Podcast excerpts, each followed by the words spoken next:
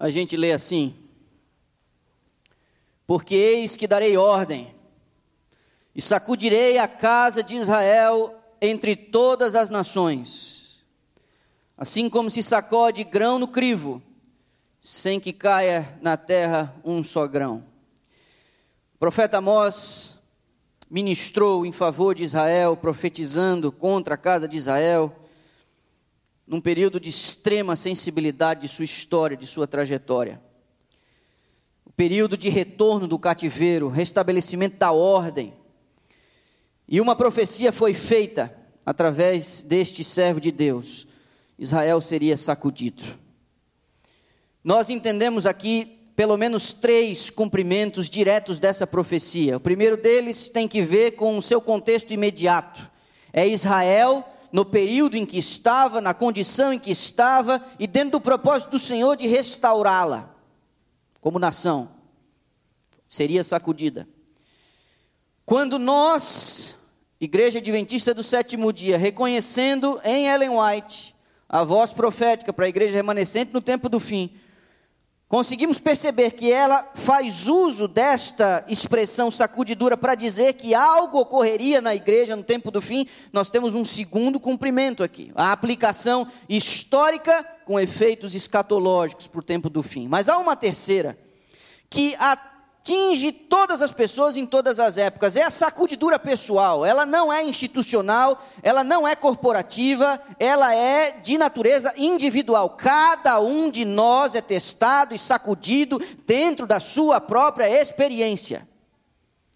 Tão certo quanto é o cumprimento do, da chuva serôdia, o derramamento do Espírito Santo como sendo algo pessoal, sacudidura também é. E o mais incrível é que elas acontecem simultaneamente simultaneamente, enquanto Deus derrama o seu espírito sobre a igreja, ele a sacode. Aqui há um detalhe no texto bíblico: que aquilo que presta não será perdido. Tão certo é aqui.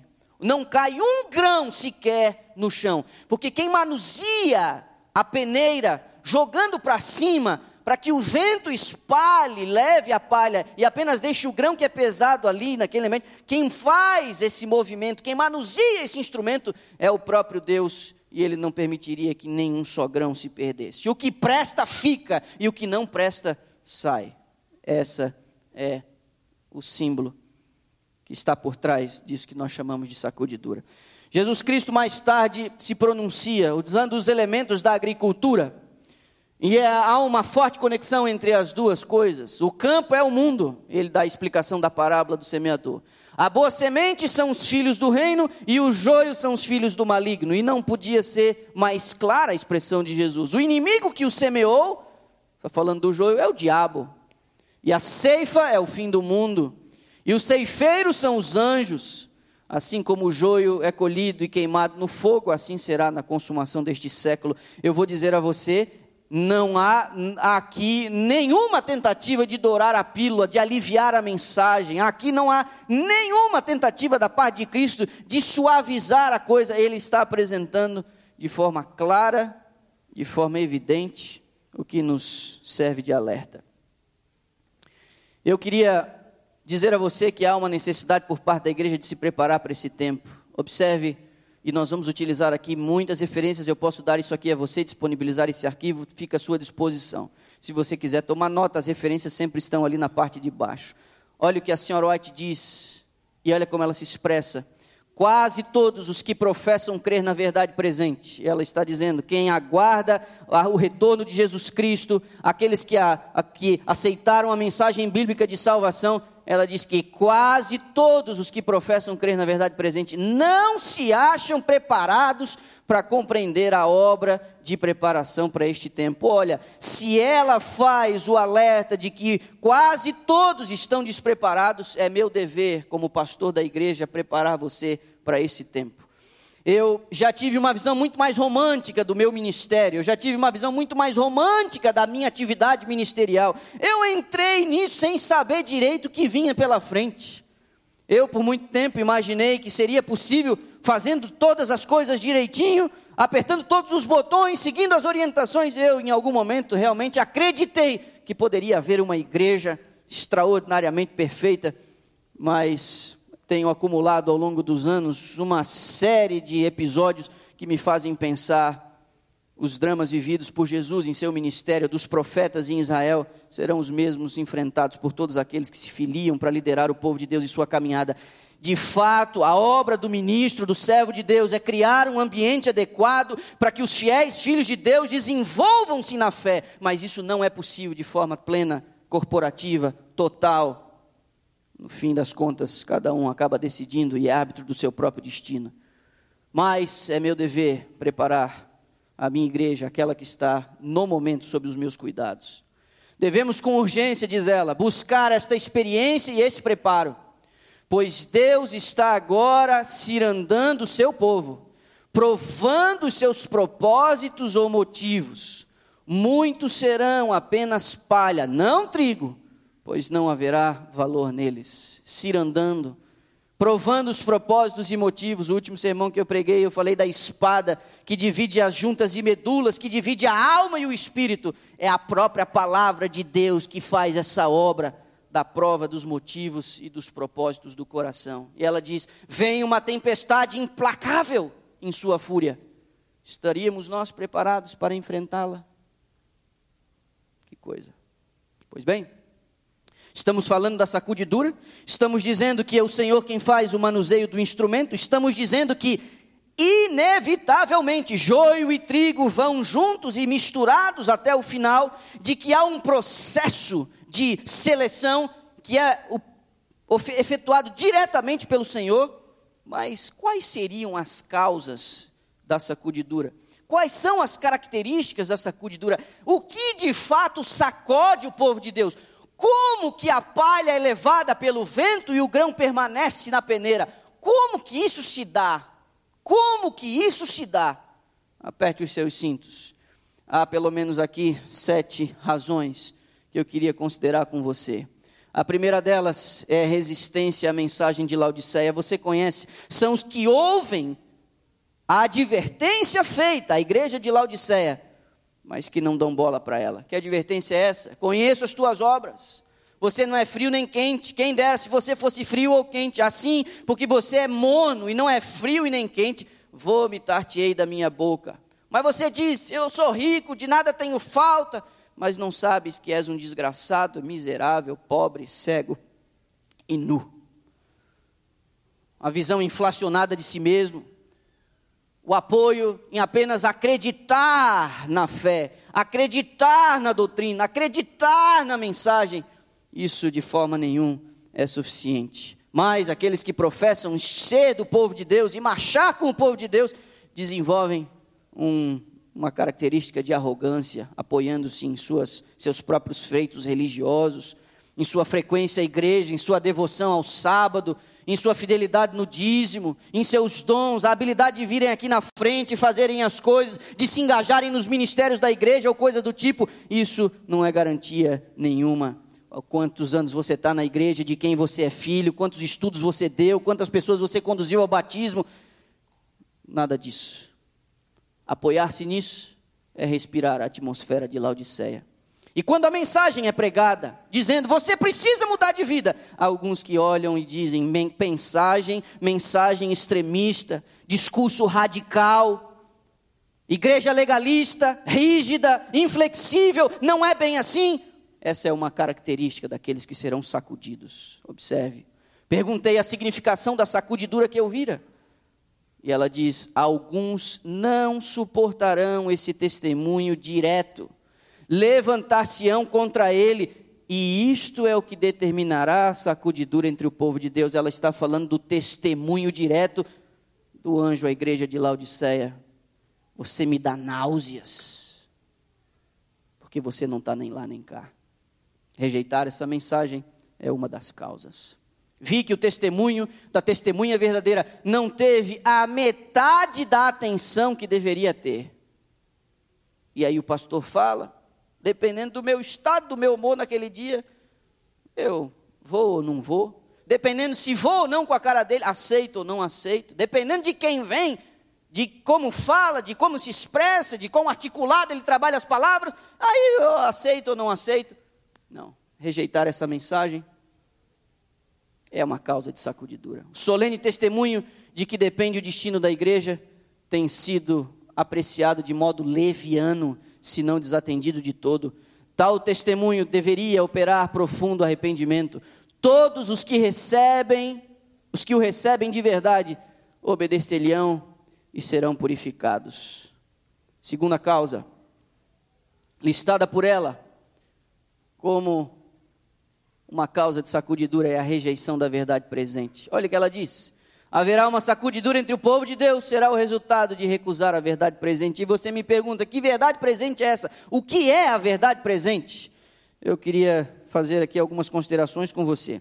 Porque a compreensão do que é a verdade presente, inclusive está na moda agora, algumas pessoas que julgam um elemento específico da revelação bíblica, desatendido pela igreja, começam a ostentar dizendo, essa aqui é a verdade presente. E aí está todo mundo dizendo, essa aqui é a verdade presente, essa aqui é a verdade presente. Deixa eu fazer algumas breves considerações com você em relação a isso, ainda que eu vá ampliar um pouco disso numa série que eu vou fazer na primavera do ano que vem, sobre o remanescente, mas me permita fazer aqui algumas considerações, porque se é uma causa de sacudidura rejeitar a verdade presente, que verdade presente é essa? Primeiro, José Bates, um dos pioneiros da igreja, via o sábado como a verdade presente, era o que distinguia o movimento depois da, do desapontamento das outras demais congregações cristãs, aqui, especialmente nos Estados Unidos.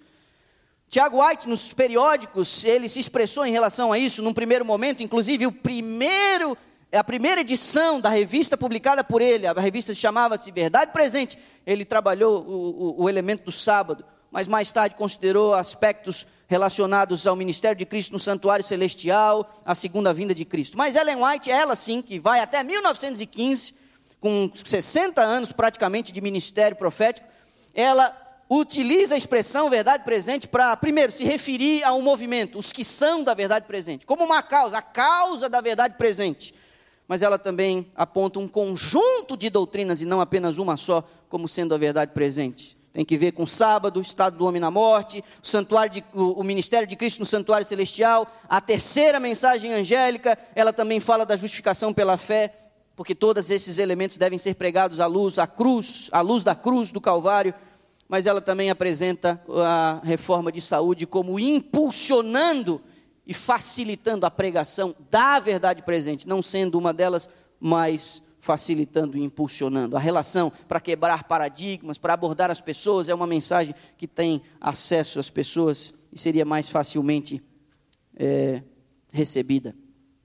Nesse contexto, ela diz: a unidade do povo remanescente de Deus produz no mundo poderosa convicção de que eles possuem a verdade e que são o povo peculiar escolhido por Deus. Ela diz: essa unidade desconcerta o inimigo, por isso ele está determinado a fazer com que ela não exista. A verdade presente, crida no coração, exemplificada na vida, torna o povo de Deus unido e lhe concede poderosa influência. Eu vou dizer a você, próxima lição da escola sabatina, que foi escrita começou a ser escrita há mais de 10 anos atrás, que foi, ficou pronta há um pouco mais de 5 anos atrás, que nós vamos começar a estudar sábado que vem é sobre unidade. Três meses falando sobre a unia, unidade da igreja, a união da igreja.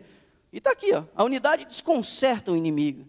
É lógico que ele quer provocar contenda, briga, diz que me disse, uma série de coisas. E nós temos que ficar atentos. É estratégia, não é de hoje. Já foi lá desde o começo, continua sendo a mesma.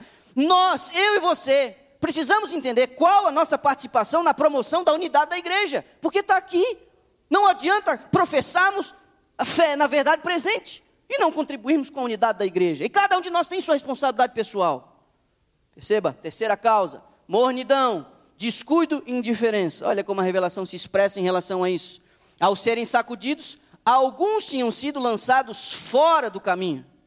Os descuidadosos e indiferentes que não se uniam com os que prezavam suficientemente a vitória e a salvação, para por elas lutar e angustiar-se com perseverança, não as alcançaram e foram deixados atrás em trevas, e seu lugar foi imediatamente preenchido pelos que aceitavam a verdade e a ela se filiavam. Ela ela usa essas palavras naquele contexto da visão, o povo andando pelo caminho, e ela fala da sacudidura, e a sacudidura é quando no caminho alguns dizem o seguinte: eu não quero mais isso, está difícil demais para mim, está complicado, eu não quero deixar as minhas coisas, eu não quero deixar os meus projetos, está tá, tá ruim porque eu estava eu tava com, a, com a carruagem, agora eu estou a cavalo, agora eu estou a pé, agora eu tirei, agora eu tirei os calçados, e na medida em que as dificuldades no caminho para alcançar a salvação, elas vão se intensificando, alguns vão deixando.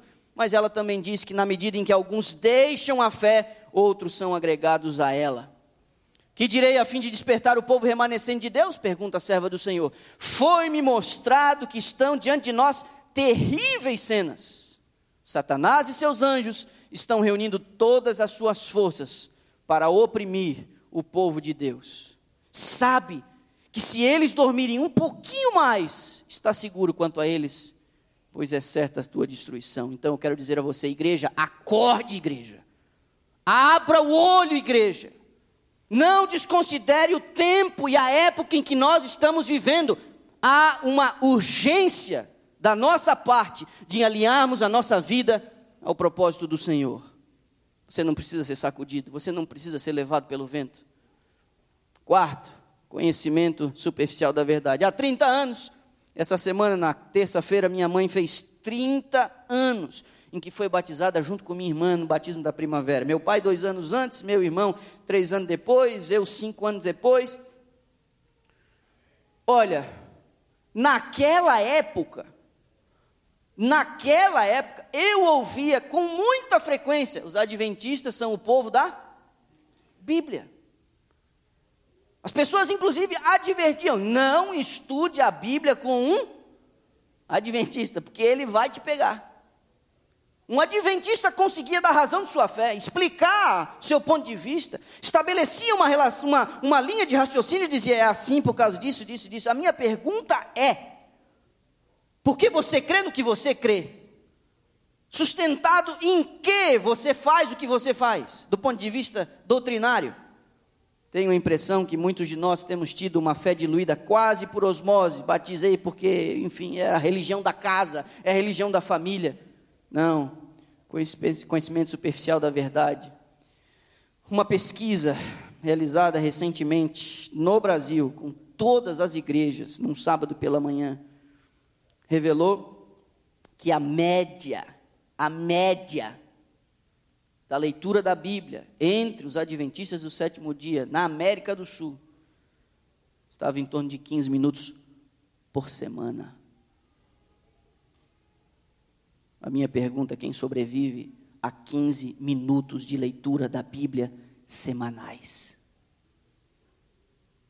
Às vezes eu fico me perguntando, ao chegar aqui no sábado pela manhã e ver uma meia dúzia de gato pingado na escola sabatina: por que não vem? Eu, às vezes, até fico me perguntando se devo transmitir algumas coisas. Por que não vem? Sério, eu fico me perguntando, por que não vem na escola sabatina? Não gosta da escola sabatina? A escola sabatina é chata? Qual a razão? Muito longe, está cansado?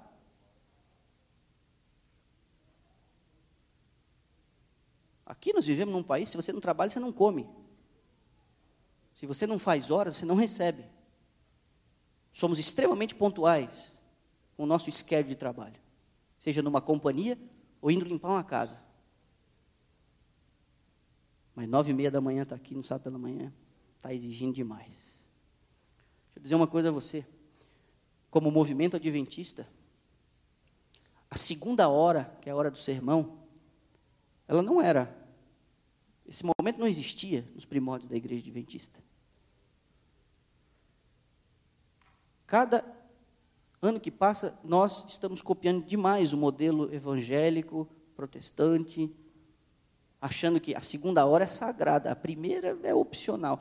Quando nós damos o endereço da igreja para alguém vir nos visitar, a gente já fala a hora que é 10h45 já. 9h30 não. Deixa eu dizer a você, a escola sabatina garante, primeiro, a unidade doutrinária da igreja ao redor do mundo.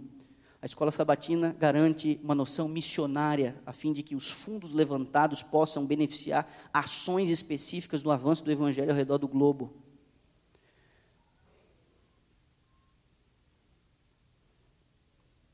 Como é que eu faço isso sem parecer indelicado? Alguns têm cobrado da igreja algumas coisas, mas não têm feito o arroz com feijão em casa. É difícil para a gente contornar situações de rebeldia na juventude, final da primeira infância, adolescência, quando os pais não se acostumaram a trazer suas criancinhas na escola sabatina. Uma junta especializada prepara o material da escola sabatina adaptada à fase de sua criança. E a impressão que eu tenho, a partir do relatório dos meus professores de escola sabatina e das professoras, os pais não têm estudado a Bíblia com seus filhos em casa. Não têm feito o arroz com feijão. O que, que tem na igreja para os meus filhos? O que, que tem na igreja para os meus filhos? Você realmente acha que em duas horas nós vamos resolver o problema aqui? Quando não se gasta 5, 10 ou 15 minutos diários sentando com o filho em casa para dizer assim: ó, quem manda na nossa vida é o Senhor. Vamos orar aqui agora, vamos ler a Bíblia, vamos estudar a lição. Como é que eu consigo contornar o fato de o seu filho não vir na escola sabatina? Como que eu consigo contornar esse fato? Como? A lição da escola sabatina foi preparada para acompanhar o desenvolvimento de sua criança conhecimento superficial da verdade, eles não conseguem explicar. Tem criança que não conhece as histórias, as mais elementares. Para mim, é inadmissível que um juvenil ou adolescente tenha que ir ao índice, ao índice, para encontrar a referência bíblica. É lógico que não vão aguentar. Vem uma crise, é lógico que não vão aguentar porque não tem relacionamento com a palavra, não tem conhecimento, é superficial, não tem raiz, o sol escaldante da vida, da problemática da vida, vai fazer secar, porque você não extrai as substâncias necessárias. Estou elevando o tom do meu discurso aqui. Que às vezes eu penso que não vem na escola sabatina, por quê? Porque não estudou a lição com o filho, não quer que o filho passe vergonha na classe. Não vem na escola sabatina porque não estudou a própria lição, não quer passar vergonha na classe. Oh, como é que se resolve isso? Mudando o horário da escola sabatina, vamos botar para as 10 horas, quem sabe o horário ajude? Vamos inverter culto escola sabatina, botar a escola sabatina depois? Não vai resolver. O problema não é isso. O problema não é o fracasso de eu ter uma equipe de escola sabatina aqui na frente, falando para meia dúzia aqui quando começa. O problema não é esse. O problema é elementar. O problema é que eu não acho que pode ser diferente aqui. Quantos minutos você passa com a palavra por semana? Porque a própria lição da escola sabatina cria o roteiro para você ter contato com a palavra. Se você não faz nada, apenas a lição, tem a pergunta e a referência bíblica, e você abre a Bíblia para fazer a lição um pouquinho todo dia, já vai ser outra coisa, meu irmão. Já vai ser outra coisa. Ela diz, ao ouvir a sacudidura, esses leitores superficiais da Bíblia, não ancorados em parte alguma, são como areia movediça. Quinto, ignorância em relação ao poder de Satanás. Grande conflito, página 507. Olha o que a senhora White diz. Satanás conjuga todas as forças e arremessa ao combate todo o seu poder. Por que não encontra ele maior resistência? Por que não? Porque são os soldados de Cristo tão sonolentos e indiferentes. É porque entretêm tão pouca verdadeira comunhão com Cristo porque se acham tão destituídos de seu espírito. O pecado não lhes é repelente e aborrecível como era seu mestre. Não o enfrentam como fazia Cristo, com resistência decidida e resoluta. Não se compenetram do grandíssimo mal e malignidade do pecado. Estão cegos, tanto a respeito do caráter como do poder do príncipe das trevas. Pouca inimizade há contra Satanás e suas obras porque há tão grande ignorância a respeito de seu poder e maldade e da grande extensão de sua luta contra Cristo e sua igreja. Multidões estão iludidas neste ponto. Não sabem que seu inimigo é um poderoso general que domina a mente dos anjos maus e que, com planos bem elaborados e hábeis artifícios, está a guerrear contra Cristo para impedir a salvação das almas entre os profetas cristãos, agora olha aqui a bordada em mim, e mesmo entre os ministros do Evangelho, raramente se ouve uma referência a Satanás. exceto talvez uma menção ocasional do púlpito. Não tomam em consideração a evidência de sua atividade e êxito contínuos. Amigo, negligenciam os muitos avisos contra os seus ardis e parecem ignorar-lhe a própria existência. E a gente vai vivendo a nossa vida como se não estivéssemos inseridos no meio de um grande conflito entre o bem e o mal. Achando que as coisas se resumem àquilo que a gente pode ver, se esquecendo de que à nossa volta há uma luta intensa pelo controle de nossa vontade. Tudo à nossa volta influencia, tudo à nossa volta nos afeta mas a gente acha que está tudo bem e que está tudo certo. A quinta razão, segundo a senhora White, para que o povo seja sacudido, é ignorar que nós estamos lutando contra um inimigo muito poderoso. Ela teve uma visão, eu já me referi a isso aqui outras vezes. Ela teve uma visão de Satanás reunido com seus demônios. Já disse isso aqui e vou repetir. Originalmente, essa visão que ela teve da reunião de Satanás com seus demônios, ela registrou no livro O Grande Conflito. Antes de ir para o prelo, ela disse: Por favor, vocês tirem essa parte aqui, não publiquem com o livro, porque não é apropriado. A fim, porque em visão profética entendeu que esse livro chegaria a muitas mãos e era um recado especificamente para a igreja adventista. Mais tarde, isso foi publicado, eu extraí um trecho ela escreve na primeira pessoa, porque ela ouviu o general da, da, da hoste satânica. Ela ouviu e ela bota entre aspas e cita as palavras que ele disse. Pois bem, eu peguei só um trechinho. Temos de causar lutas e divisões na igreja. E está falando da igreja que professa a verdade do sábado, a verdade presente. Temos de destruir a ansiedade deles por sua própria alma levá-los à crítica e aos juízos temerários, acusando e condenando-se uns aos outros e a idolatrar o egoísmo e a inimizade. Por causa destes pecados, Deus baniu-nos de Sua presença e todos quantos seguirem o nosso exemplo terão sorte idêntica. O capítulo 66 do Testemunhos para Ministros traz todo o relato na íntegra. Eu extraí apenas um texto, uma parte do texto. Sexta e penúltima razão a introdução de falsas doutrinas e teorias. E contra isso, a gente toda hora está lutando contra uma onda nova, de alguma coisa aí que está surgindo para confundir e enveredar. Sempre tem alguém aí achando que descobriu uma nova verdade. Sempre, e vou te dizer mais: pode surgir a maior de todas as insanidades, a maior de todas as loucuras, sempre vai ter alguém para seguir essa pessoa. Sempre. Pois bem, isso está associado ao quarto motivo, que é o conhecimento superficial da verdade. Se você não está alicerçado na verdade, não tem base para defender sua fé, você não vai estar preparado para poder filtrar essas novas modinhas que surgem de vez em quando. Bem, assim ela diz. O Espírito de Deus tem iluminado cada página dos escritos sagrados, mas há aqueles sobre os quais pouca impressão eles fazem por serem imperfeitamente compreendidos. Ao ouvir a sacudidura pela introdução de falsas teorias, esses leitores superficiais, não ancorados em parte alguma, são como areia movediça. A experiência do passado há de repetir-se, diz ela. No futuro, as superstições de Satanás assumirão novas formas. Erros serão apresentados de maneira agradável e lisonjeira. Falsas teorias revestidas de trajes de luz apresentar-se-ão ao povo de Deus. Assim, procurará Satanás enganar, se possível, até os escolhidos. E ela continua: as mais sedutoras influências serão exercidas, mentes serão hipnotizadas. Sim. Seria prudente lembrar você que o último grande engano quase irresistível, essa é a palavra que Ellen White utiliza no grande conflito, é quando ele aparecerá como anjo de luz, falando um bocado de coisa. Deixa eu dizer aqui, amigo.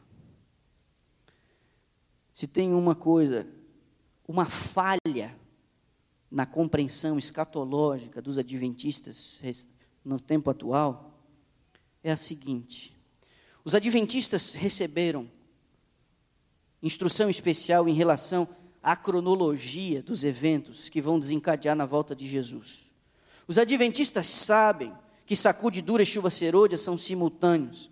Os adventistas sabem que após uh, ou durante o, o período de chuva serôdia, a igreja será tomada por um grande poder. Os adventistas sabem que haverá uma grande conversão nesse período, simultâneo ao decreto da mudança da lei de Deus por parte do Estado, fazendo uma aliança com a igreja. Os adventistas sabem disso. E os adventistas sabem que a mudança da lei de Deus se dará antes do fechamento da porta da graça e vai ser um período de teste a fim de que ver quem que é fiel e quem que é infiel. E alguns adventistas, sabendo dessa cronologia, pensam assim: deixa eu ir tocando a minha vida, e quando algumas coisas começarem a acontecer, eu mudo de atitude, porque eu sei que isso tem que acontecer antes, e aí eu ajeito a minha vida. Isso não vai acontecer. Isso não vai acontecer. Porque hoje, hoje, Muitos de nós temos negociado os nossos princípios por uma meia dúzia de dólares. Hoje, muitos de nós temos negociado a nossa rotina, negligenciado família, negligenciado o atendimento à igreja, o exercício dos dons e dos ministérios. Muitos de nós, hoje, estamos, de qualquer jeito, com crises desse tamanhozinho. Quando a crise, a última delas, se arrebatar sobre a igreja. As expressões, os adjetivos utilizados ali são terríveis, incomparáveis, urgentes. Você acha realmente que nessa última grande crise, nessa última grande batalha, eu me condicionei a vida inteira para dizer: vida leva, leva eu. Levei a minha religião, a espiritualidade, o meu cristianismo com a barriga, de todo jeito nutrindo um bocado de vontadezinhas, nutrindo um bocado de sonhos, nutrindo um bocado de pequenos reinos, colocando o Senhor no banco do carona, recorrendo a Ele só quando for um grande problema, às vezes de ordem financeira, que é o que mais afeta a gente. Aí, quando chega essa grande crise, você acha realmente que nós estaremos prontos? O nosso pescoço a prêmio? Não estaremos. E aí, meu amigo, nós vamos ao que eu não pus numa ordem de sequência de importância, mas uma das sete causas, a sétima relacionada aqui, tem que ver com provas e perseguições. A nossa fragilidade diante de crises é uma coisa impressionante. Mas é lógico, a sacudidura você tem conhecimento especial da verdade, você tem resistência à mensagem Laodiceia, você tem a rejeição à verdade presente, você tem todos esses elementos que até aqui nós consideramos: mornidão, indiferença, descuido. Só que a prova e a perseguição, ela apenas é o vento soprando. É o vento soprando. Porque eu falhei nas outras coisas elementares, a prova e a perseguição apenas vai evidenciar que eu sou palha. Ao aproximar-se a tempestade, uma classe numerosa que tem professado fé na mensagem do terceiro anjo, mas que não tem sido santificada pela obediência à verdade, abandona sua posição, passando para as fileiras do adversário. Amigo, o que esse texto aqui está revelando não é apenas que alguns vão deixar a igreja, mas que alguns vão se unir na oposição a ela. Não é apenas que eu viro as costas ao projeto de Deus para a minha vida e para a eternidade. Esse texto está revelando, não é a rejeição apenas, é que a rebeldia, a resistência, o orgulho, o não permitir que a mensagem bíblica amoleça o meu coração e eu reavalie a minha, a minha responsabilidade pessoal, faz com que quando de fato eu viro as costas, eu não apenas ignoro a situação, mas eu me filio aos inimigos da mensagem, aos inimigos do movimento. É a profecia. Os membros da igreja serão individualmente provados. Serão colocados em circunstâncias em que serão, se verão forçados a dar testemunho da verdade. Muitos serão chamados a falar diante de concílios ou tribunais de justiça, talvez separadamente e sozinhos. A experiência que os haveria ajudado nessa emergência negligenciaram obter, e sua alma se acha opressa de remorsos pelas oportunidades desperdiçadas e os privilégios que negligenciaram. Logo, o povo de Deus será provado por ardentes provas, e a grande proporção dos que agora parecem genuínos e verdadeiros demonstrar-se-á metal vil. Em vez de se fortalecerem e confirmarem com a oposição, as ameaças e abusos, tomarão covardemente o lado dos oponentes. Quando a lei de Deus for anulada, sua igreja será peneirada por provas terríveis. E uma proporção maior do que agora podemos prever dará ouvidos a espíritos enganadores e doutrinas de demônios. Em vez de serem fortalecidos quando levados a situações difíceis, muitos provam não ser varas vivas da videira verdadeira, não dão fruto e o lavrador as tira. Deixa eu dizer aqui uma coisa a você.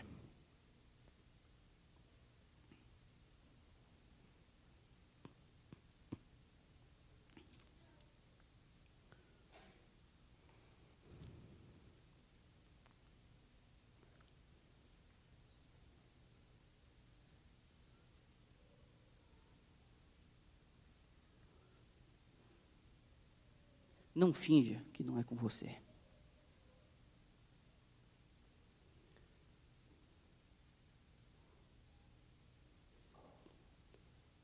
Nos últimos dias, eu orei para que ninguém traísse a própria consciência. É a consciência, é onde o Espírito trabalha, é lá na mente. Ele acessa os lugares mais sombrios de nossa alma, lá no âmago de nossa alma, lá dentro. Nós não temos outra resposta a oferecer a Deus a não ser nos rendermos ao seu convite e sua oferta de salvação. Nós não temos onde nos esconder, a crise virá para todos. A crise virá para todos. Às vezes ela afeta o dinheiro, tira o sono da gente, perde o emprego, perde a estabilidade, perde o horizonte. Estava tudo muito tranquilo, mas o Senhor, em Sua misericórdia, diz: Eu preciso que você volte para mim, eu preciso que você volte os seus olhos para mim. Eu te amo demais para manter você numa boa aí, perdendo a chance de ter você comigo no céu. Então eu vou permitir que a doença venha, a enfermidade, a fraqueza, a limitação eu vou permitir que alguns dos seus amigos se revelem tal quais eles são e você se sinta desamparado. Você se sinta sozinho.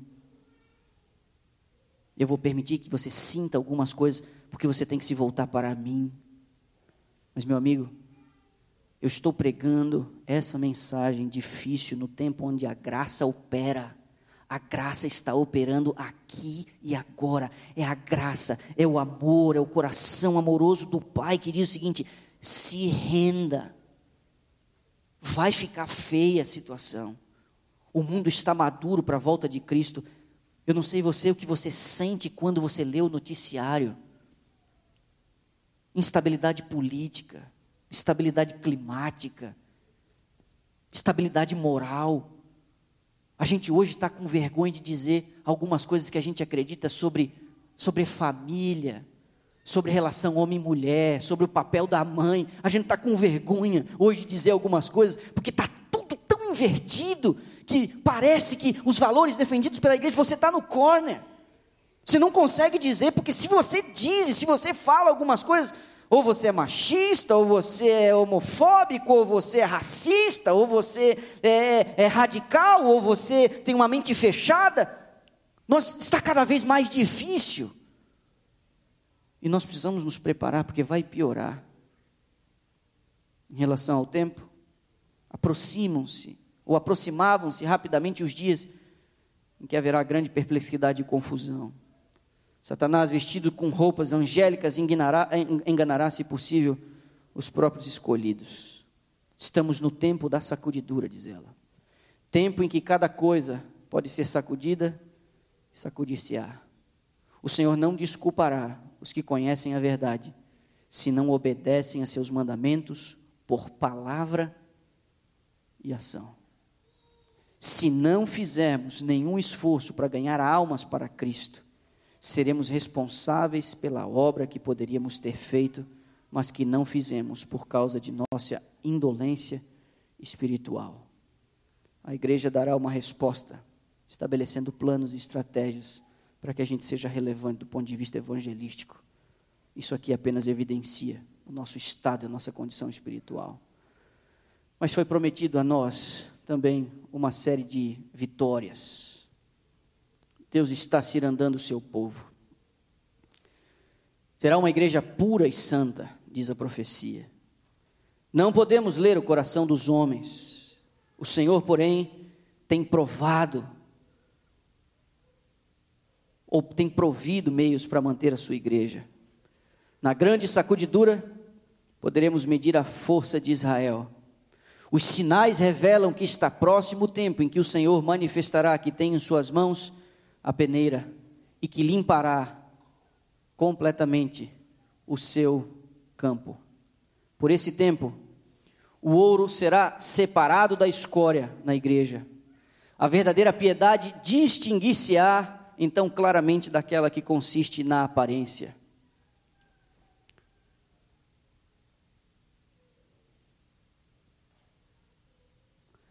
Muitos, muitas estrelas, cujo brilho temos admirado, então se apegarão, se apagarão, transformando-se em trevas. A palha, como nuvem, será levada pelo vento, mesmo de lugares onde só vemos ricos campos de trigo. A menos que se arrependa e converta a igreja, que agora está a levedar-se com sua apostasia, comerá do fruto de seus próprios atos, até que se aborreça a si mesma. Quando resistir ao mal e escolher o bem, quando buscar a Deus com toda a humildade e alcançar sua alta vocação em Cristo, permanecendo na plataforma da verdade eterna e pela fé lançar mão dos dons que para ela se acham preparados, então essa igreja será curada. Aparecerá então na simplicidade e pureza que Deus lhe deu separada de embaraços terrenos, mostrando que a verdade com efeito a libertou. Então seus membros serão, na verdade, os escolhidos de Deus e seus representantes.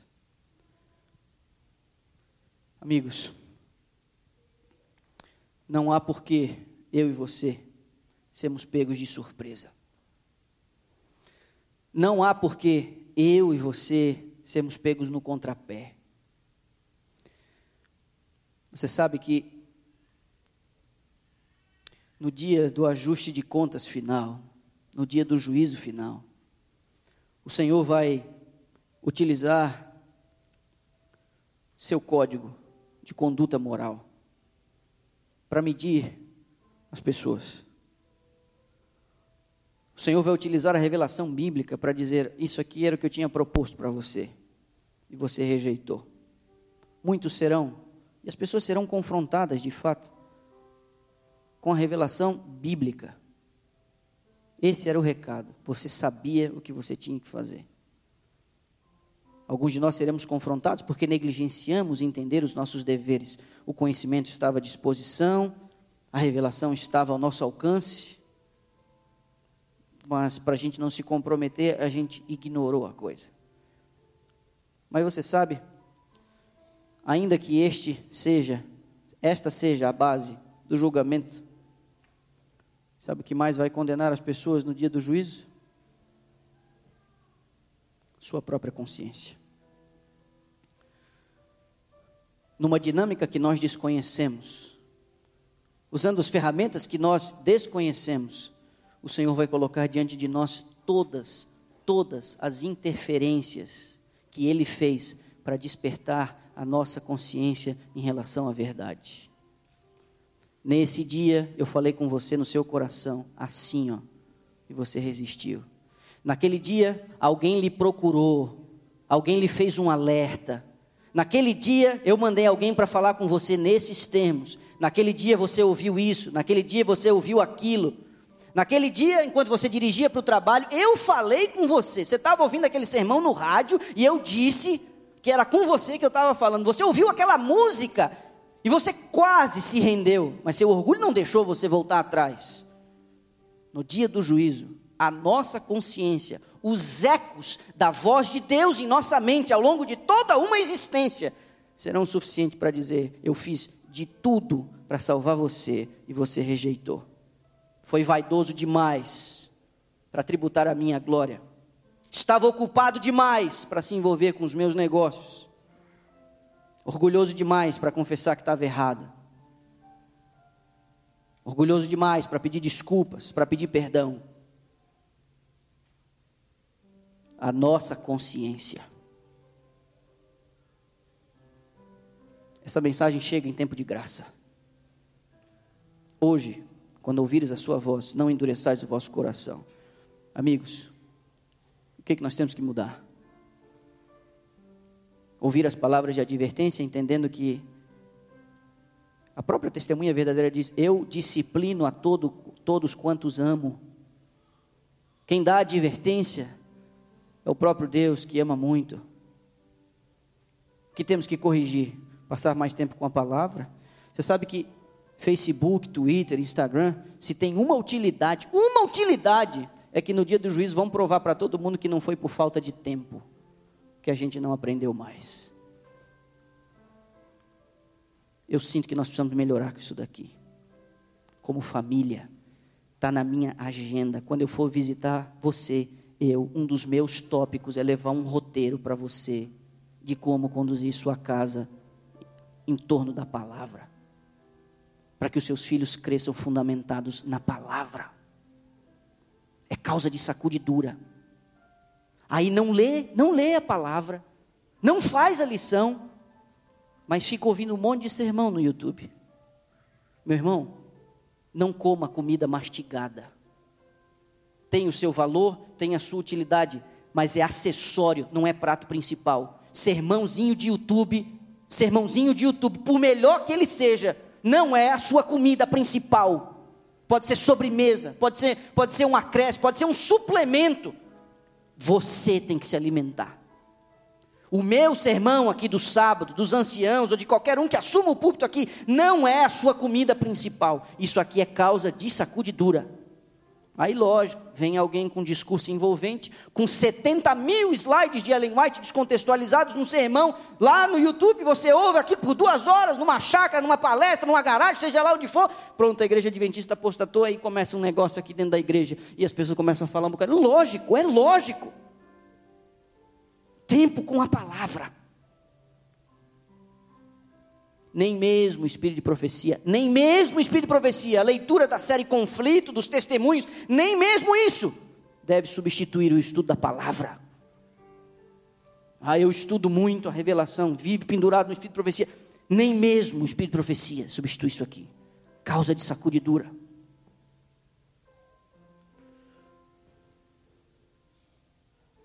Nós precisamos nos preparar para a volta de Cristo como povo, como igreja, como família e como indivíduos. A Mel vai cantar uma música e eu quero fazer um apelo aqui hoje. Queria fazer um apelo aqui hoje.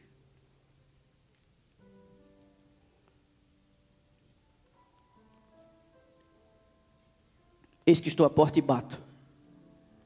Se alguém ouvir a minha voz e abrir a porta, entrarei em sua casa com ele cearei e ele comigo. Esse é o apelo. De alguma forma, temos deixado Jesus Cristo do lado de fora. Ele precisa entrar. Ela vai cantar de mais uma chance. Mais uma chance. E eu queria orar por você, como igreja, como família, nós somos um corpo. Quis a providência nos unir nessa época da sua vida e da minha vida. E aqui nós estamos. E eu quero orar e se você sente que, de certa forma, a mensagem de hoje é para uma reconsagração de sua vida, é para que você possa fortalecer sua fé, remodelar sua rotina, reavaliar seus compromissos com a igreja, eu gostaria que você viesse à frente para eu orar ao final dessa canção. Eu vou estar com meu coração aqui, contrito, por mim e pelo rebanho que o Senhor me confiou. E você vem à frente, e a gente ora. Porque quando o vento soprar e quando ele manusear a peneira, que nenhum de nós se perca. Que sejamos provados como grãos e permanecemos para frutificar para a Sua glória. Que assim seja.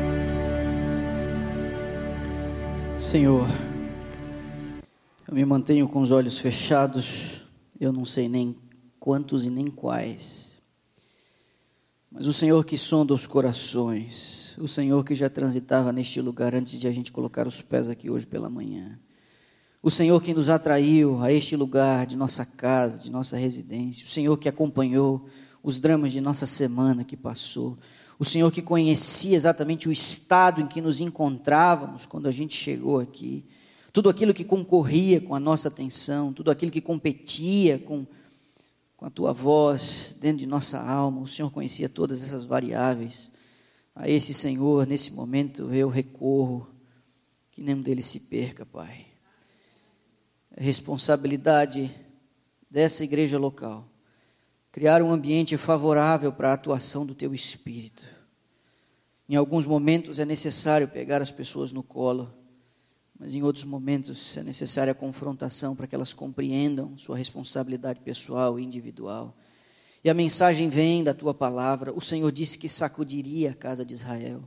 A mensagem vem da revelação à igreja remanescente através do dom profético manifestado em Ellen White, nos trazendo essas advertências, sistematizando para a gente, trazendo informações adicionais. Cuida com isso, cuida com isso, cuida com isso. E fomos alertados hoje. Nós estamos lutando contra um inimigo impiedoso.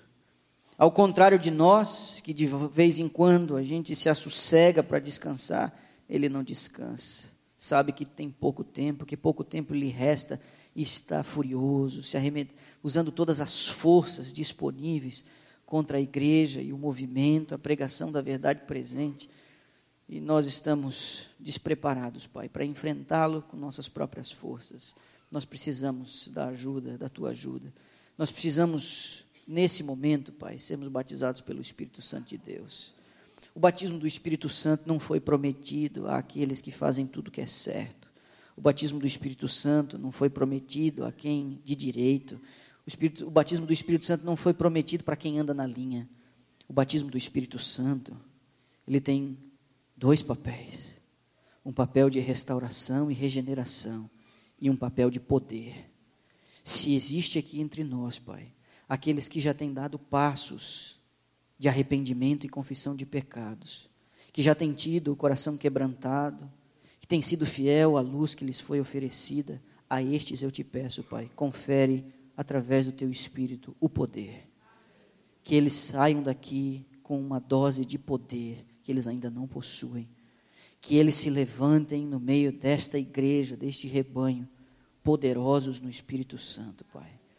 Mas se existem outros que não deram os primeiros passos, que estão ainda na fase preliminar, apesar de estarem 10, 15, 20 ou 30 anos na igreja, mas que não abandonaram pecados conhecidos, que têm se mostrado resistentes demais à influência do Espírito, que nesse momento, Pai, o Senhor que disse: bate e abre-se-vos-á, pede e recebe, Pai, nesse momento, o Senhor que, que sabe dar boas dádivas aos seus filhos, que dará o Espírito Santo prometido, que o Espírito Santo desça como agente regenerador, que entre no nosso coração, Pai limpando a sujeira, a sujeira que tem roubado a nossa paz e o nosso sossego, a imundícia que tem tanto entulho nos acessos do Senhor à nossa alma, que tem inclusive limitado a tua bênção sobre a nossa vida.